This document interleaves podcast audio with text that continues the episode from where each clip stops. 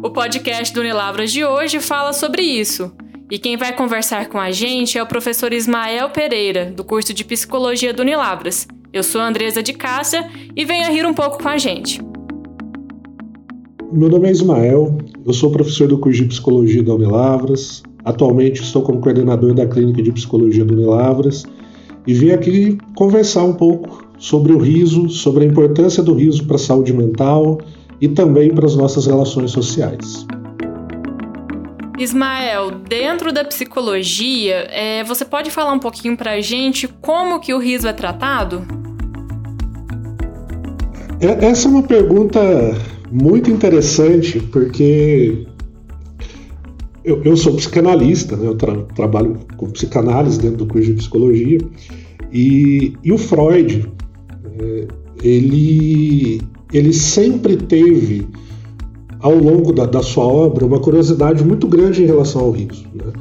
O Freud ele tem dois textos ao longo da vida dele sobre o humor, né? o, o primeiro é de 1905, um texto sobre o xiste, né? sobre as piadas, e um texto final da vida dele sobre o humor, né? que se chama O Humor, um texto de 1927. E o Freud era um colecionador de piadas judaicas, né? o Freud era judeu, e ele colecionava piadas com os judeus. Né? Então, você vai achar ao longo da obra do Freud uh, sempre exemplos ou algum tipo de diálogo com a questão do humor, principalmente na, na primeira metade do século XX. Né? E, e, se eu fosse pensar uma ideia assim fundamental para a gente poder partir para essa conversa, o Freud vai dizer que, que o riso ele tem uma função muito importante na nossa vida, que é uma função de desidealizar, né? de diminuir as nossas idealizações em relação ao mundo e em relação a gente mesmo. Então, o riso ele tem o poder de permitir a cada um de nós entrar em contato com aquilo que está doloroso na nossa vida, mas de uma maneira leve, então, o riso, o humor permite que a gente possa achar graça de coisas que, se nós tomarmos a sério, nós não acharíamos graça. Então, se a gente for pensar, né, o, o senso de humor ele acaba sendo uma defesa para o desamparo, para a angústia, para o sofrimento, para todas essas situações pesadas. Né? Que nós passamos ao longo da nossa vida e que fazem parte do nosso existir né, como humanos. Então, fazer piada da gente talvez seja o primeiro caminho para a gente poder se enxergar com um pouco mais de leveza eh, e perceber a vida também eh, com menos peso. E tudo isso faz parte de quem a gente é também, né, Ismael? E dentro disso que você falou, é a figura do palhaço é, ele também tem esse papel, né? Tanto para as crianças, né? Nas festinhas infantis, ele está sempre presente. Mas a gente sabe que, que ele também tem um papel diferente e muito importante na sociedade, né? Você pode falar um pouquinho para a gente sobre isso? Posso. É, é, é interessante essa figura do palhaço, né? Porque historicamente o palhaço ele é um transgressor da ordem social. Então, o histórico do palhaço ele aparece uh, com força nas cortes medievais, na figura do bufão, do bobo da corte. E o palhaço ele era aquele que tinha autorização de dizer para o rei aquilo que as pessoas não poderiam dizer, mas sempre tiveram vontade. Então o palhaço ele era aquele que zombava da cara do rei, ele era aquele que zombava das, da cara dos nobres, ele zombava daquele comportamento uh, altamente ritualizado nobre da, da, da, nobreza medieval. E, e, o palhaço, então, ele tinha essa autorização de questionar o status quo, né, de questionar a ordem dada. Até interessante porque a gente vai encontrar essa ideia né, no, no pensamento do Freud também, que ele vai falar assim que só é possível o humor onde existe rebeldia. Então só é possível rir daquilo que de alguma forma contraria a ordem instituída. Né? Nós, o, o, riso ele é uma forma também um pouco iconoclasta de, de questionar as tradições, de questionar o, os rituais sociais, de questionar um pouco da nossa hipocrisia moral em relação à vida, em relação ao mundo. Né? E, então, o palhaço, muito mais do que a maquiagem e do que. O nariz redondinho, o nariz né? redondinho, né? A, a roupa colorida, né? o palhaço é a atitude. É a atitude de pegar alguma coisa né, desse status quo, dessa, dessa vida muito às vezes ascética, muito cerimoniosa que a gente leva. Muito certinha, né? Muito certinha. A gente acaba se, se transformando, né? Pegando um personagem ali para ser quem a gente sempre quis, quis ser. Exatamente. A gente acaba vestindo um pouquinho essa máscara, esse nariz vermelho, para poder ser aquilo que a gente sempre quis ser, mas não teve coragem. Então, encontrar esse palhaço dentro da gente talvez seja um caminho muito interessante para a gente aprender a lidar com a vida. Seria uma autocrítica nossas... também, é, Ismael. Isso é importante também para a gente entender quem, quem a gente é, né? Uma autocrítica, e, e, e acho que, a, para além disso, um processo de aceitação da nossa inferioridade, do nosso ridículo, da nossa parte feia, né? A nossa da, fraqueza nossas... humana, né? da nossa fraqueza humana, né? Como dizem aqui em Lavra, né? das nossas manotas, né? No dia a dia. Né? A mineridade, né? Falar o C, pra onde que eu tô indo, onde que eu tô, pra onde que eu vou, né? e o mineiro tem muito disso, né? A gente vê nesses programas, é, não só na TV, né? Mas antigamente ali na, nos 80, 90, né? A figura do mineiro, ela, ela ia pra TV como, como o mineiro era ridicularizado, né? Não ridicularizado, mas ele tinha esse quê de humor, né? Ele até hoje, né, a gente vê é, nos vídeos, né, nas redes sociais, ele é apresentado, né, de uma forma, de uma forma humorística, né? E isso também acaba entrando na, na questão até identidade, de identidade do, do mineiro, né? Sim, sim. O, eu acho que nesse sentido, né, as piadas ou, ou esse humor que nós fazemos, não só com o mineiro, mas com figuras excludentes, né? Isso para mim tem, tem um duplo viés. Né? Por um lado, acaba explicitando os nossos preconceitos e mostra uh, lugares ou grupos sociais que a gente precisa aprender a ouvir e a considerar com um pouco mais de carinho, de acolhimento nas nossas relações. Mas, por outro lado, dá a, a esses grupos e a essas pessoas a possibilidade de falar e, e de, e Dá de... voz, né, a essas pessoas, né, também. Exato, e a possibilidade de ocupar os espaços públicos, né? Então, quando você pega o caipira, né, por que, que o caipira é engraçado? O caipira é engraçado porque ele é um sujeito que não conhece ah, determinadas normas sociais e vai se inserir num meio onde essas normas são diferentes, né, da, da, daquilo que ele pratica no dia a dia ou, ou, ou do meio onde ele foi educado, né? E, e aí é o esforço dele para se adaptar a essas de normas. Tentar entender, né, como que aquilo funciona, né? E, e quem não é um pouco caipira, né? Quem Exatamente. nunca foi numa festa e, e não sabia, de repente, como qual, que funcionava, como né? que funcionava, ou foi com uma roupa errada numa festa muito chique, né? Ou. Sei lá, foi todo chique pra festa pra e festa. Era, sei lá, um samba, né? Não sabia. Todo mundo de chinela, chega lá de sandália, salto alto, né? Exatamente. Todo mundo dá uma nota na vida, né? Todo mundo dá uma nota na vida. E o legal é a gente poder rir dessas manotas, né? Exatamente. A gente ri das, das, das coisas que a gente faz, né? E aceitar isso, né? Porque nós somos humanos, a gente erra, né? E essa questão, né, de trazer o mineiro aí como uma figura humorística, né? Isso é bom da gente falar também, porque é importante a gente é, não, não ridicularizar, né? Mas trazer esse humor como uma forma de, de agregar valor a isso, né? Hoje o mineiro é tido como um povo muito acolhedor, justamente por, por esse jeitinho mineiro de ser, né? Sim, sim.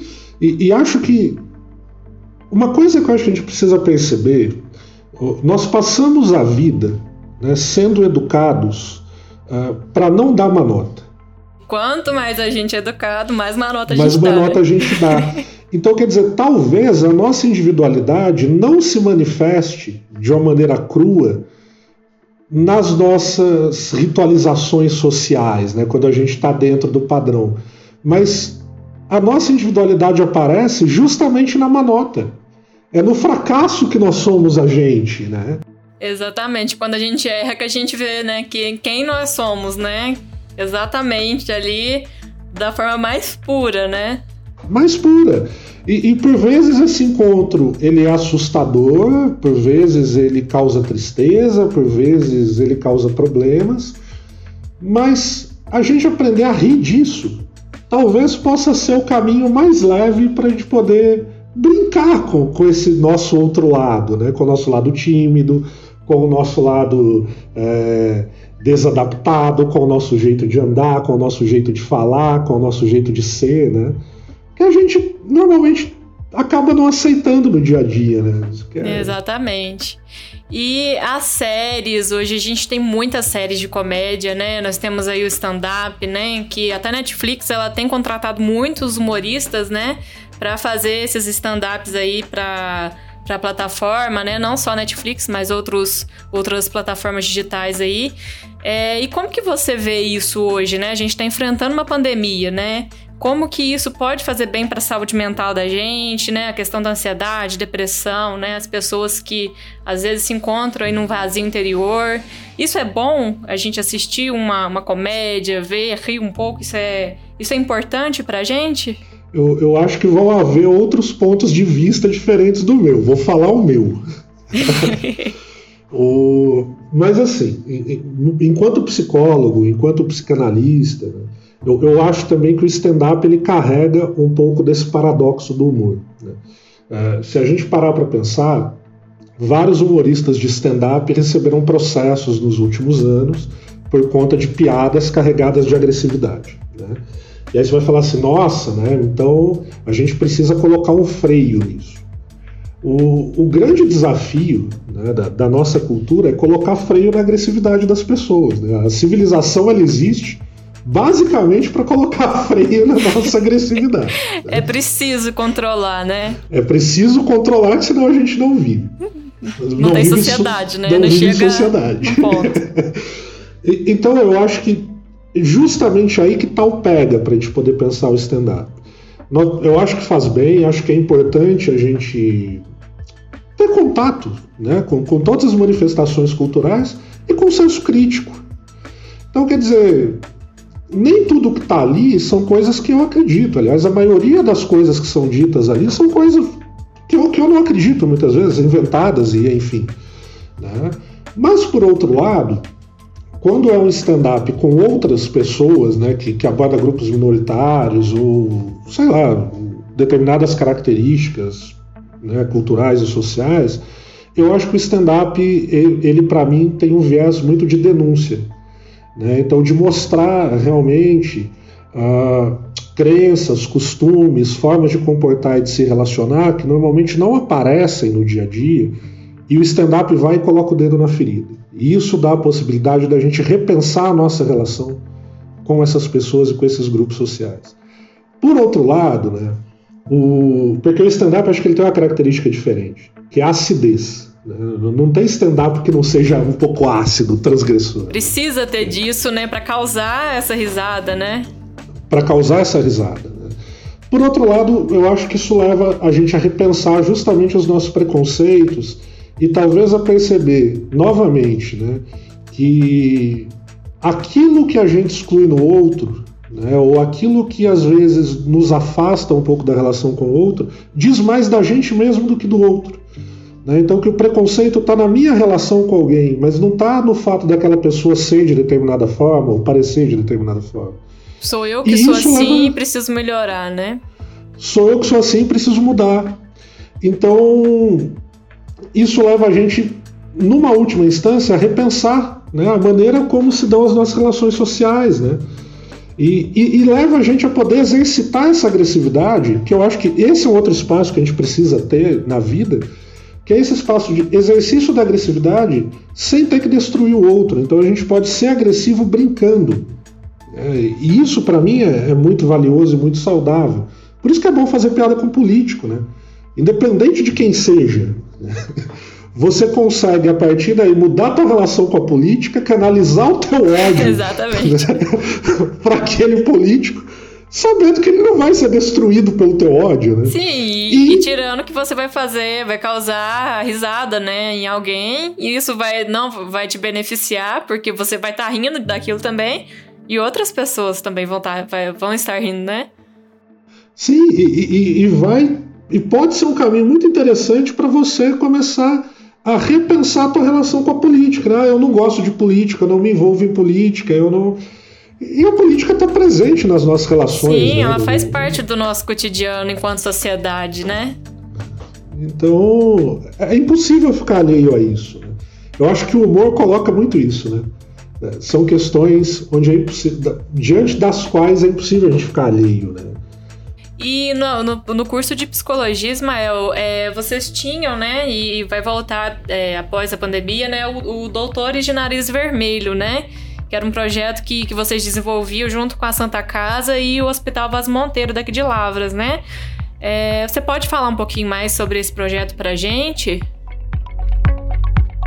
O, o projeto Doutores de Nariz Vermelho é um projeto de formação e intervenção uh, de doutores palhaços no ambiente hospitalar. Né? Então, acho que é importante dizer que a função do palhaço no hospital não é ir fazer gracinha, mas a função do palhaço no hospital é justamente pegar essas situações que são muito sofridas, que são muito pesadas, pegar um pouco dessa, uh, desse ambiente que é todo organizado, todo estruturado e trazer um pouco mais de leveza e de humanização para esse lugar. Descontrair, né, esse ambiente que muitas vezes é pesado, né, para o paciente, né?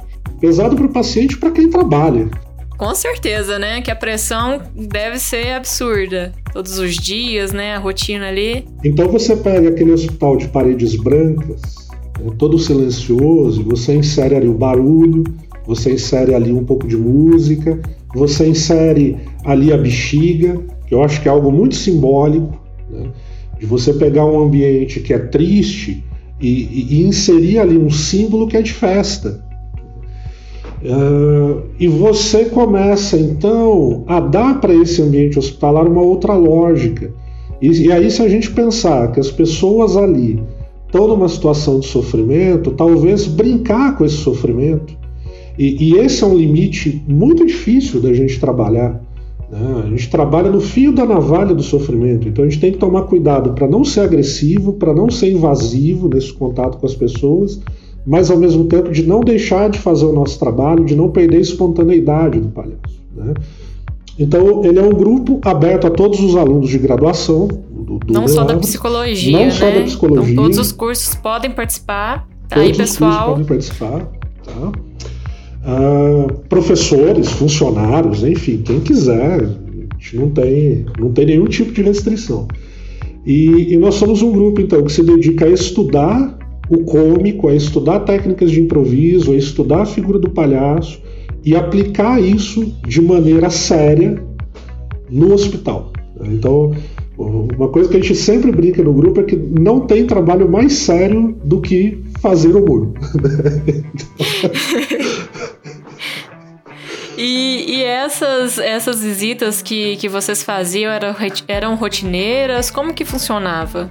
E que vai funcionar né, a partir de, de agora? Essas visitas acontecem uma vez por semana, uh, tem a duração de uma tarde, então.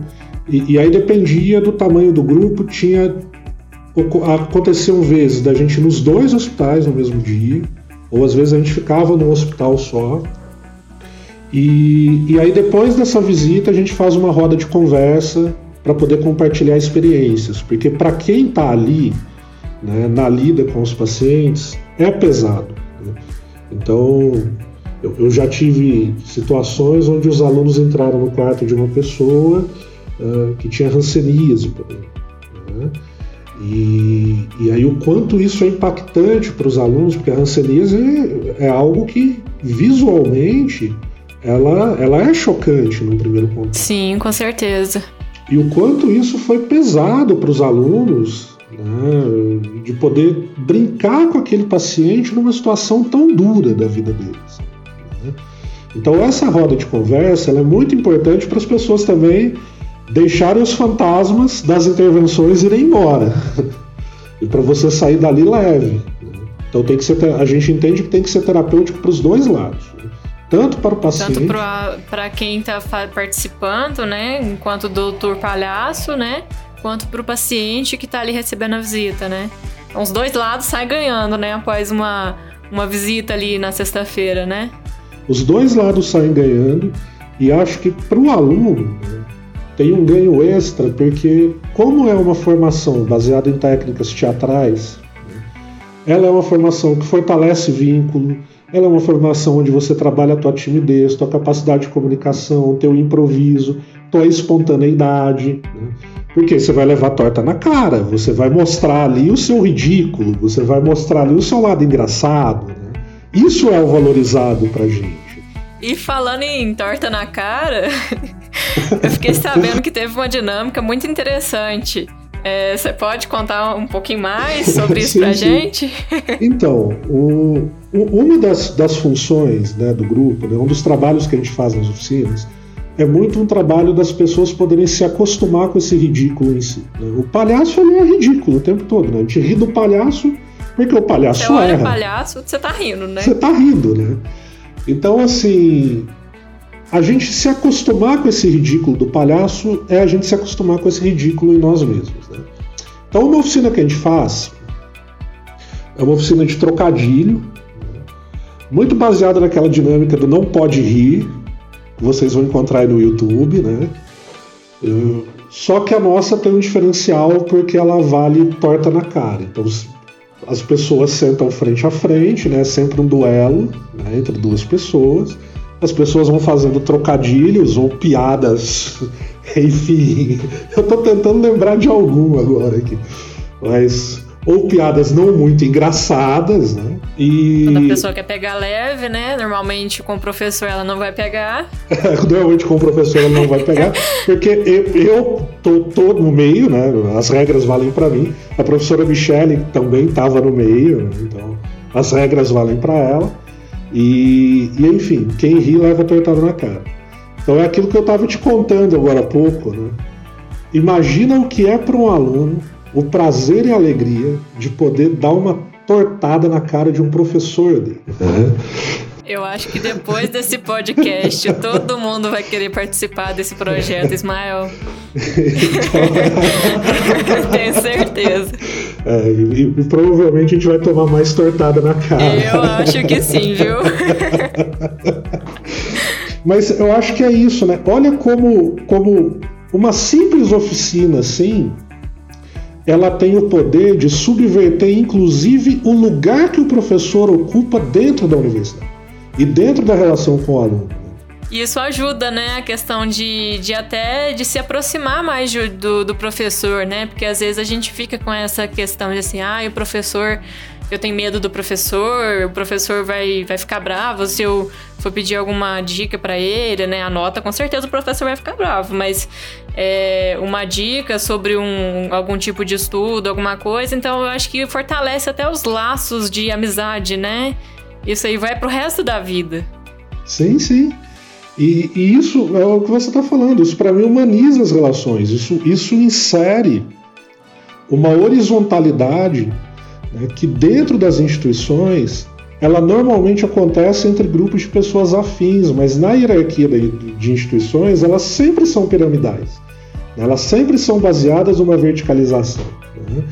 Então, olha como o humor ele tem esse poder de quebrar a base dessa pirâmide, colocar todo mundo durante, durante algumas horas por semana como iguais. E no fim das contas, nós somos iguais. Né? O que nos diferencia são os papéis sociais que a gente exerce.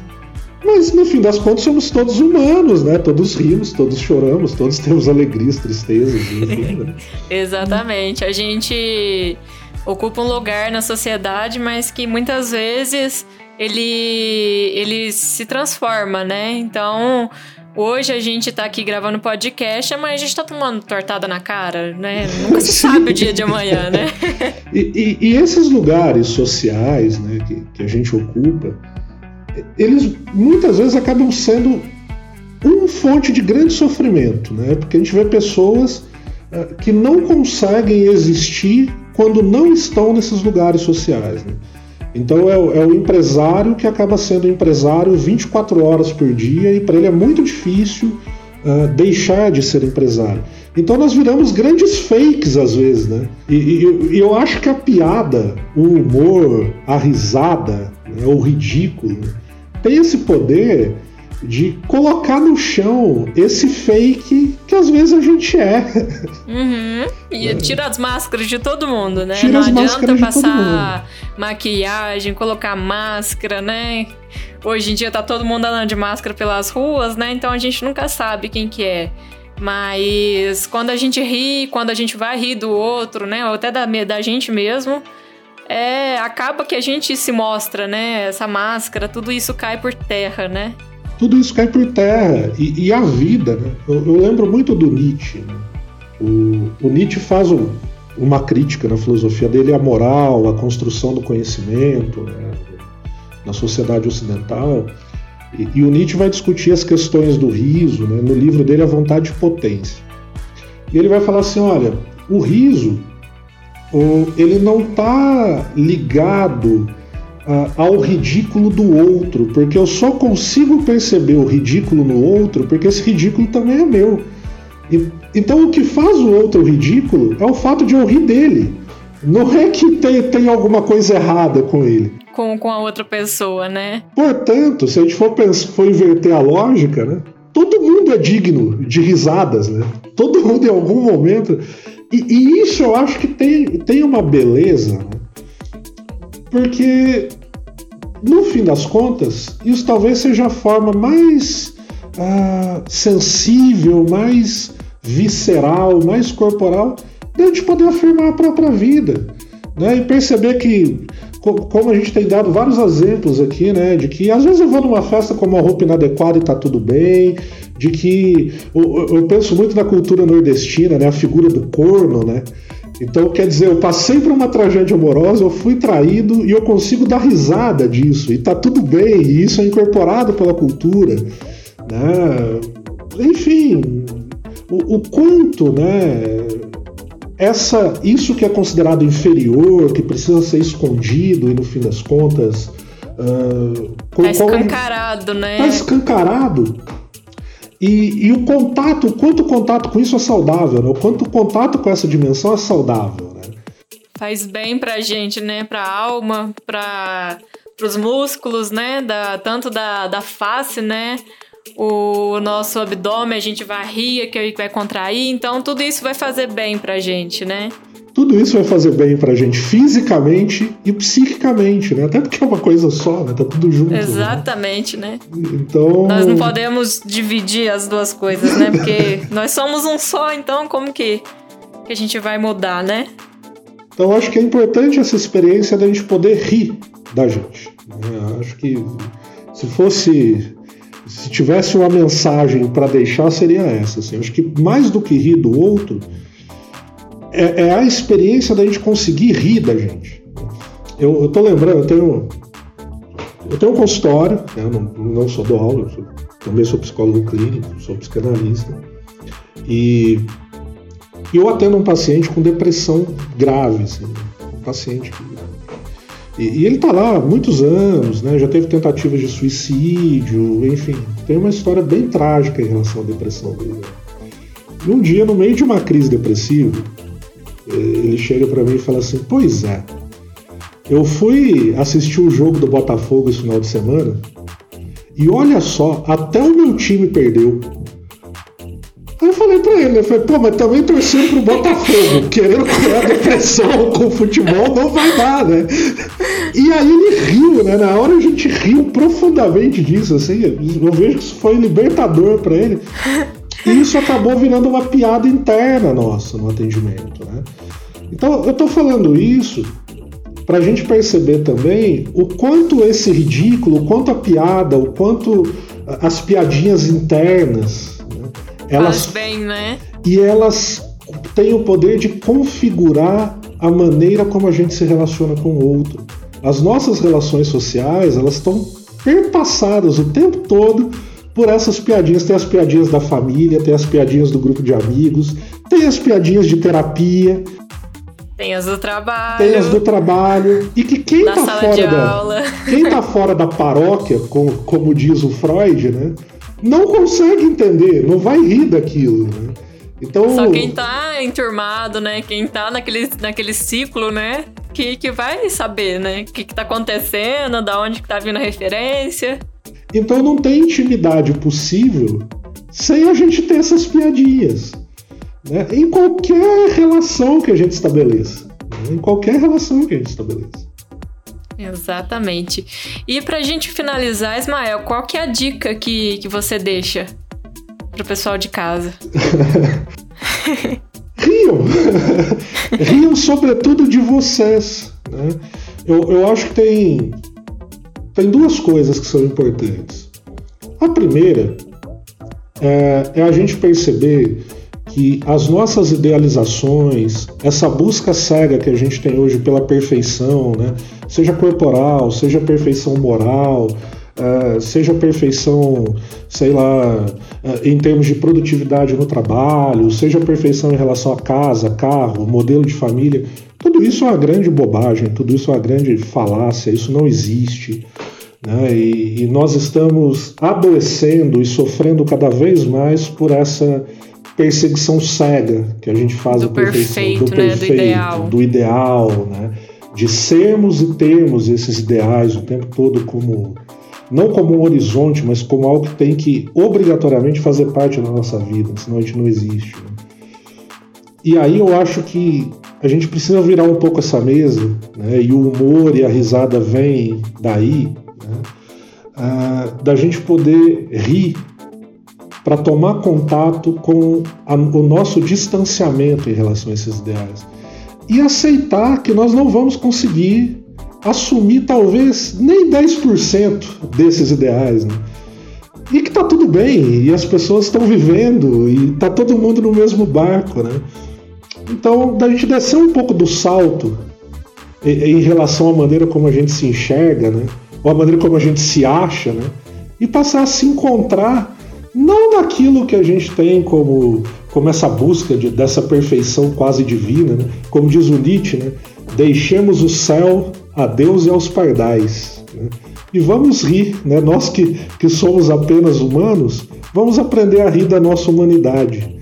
Pelo menos assim a vida fica mais leve e a gente se torna mais espontâneo. Uma dose diária de risada, né? É mais recomendado, né? É bastante recomendado, viu? Se quiser mais de uma dose, tá muito bom. Não tem contraindicação. Não tem contraindicação nem efeitos colaterais. Esse foi o podcast do Nilavras de hoje. Gostou? Nossas redes sociais contam com mais conteúdos relacionados.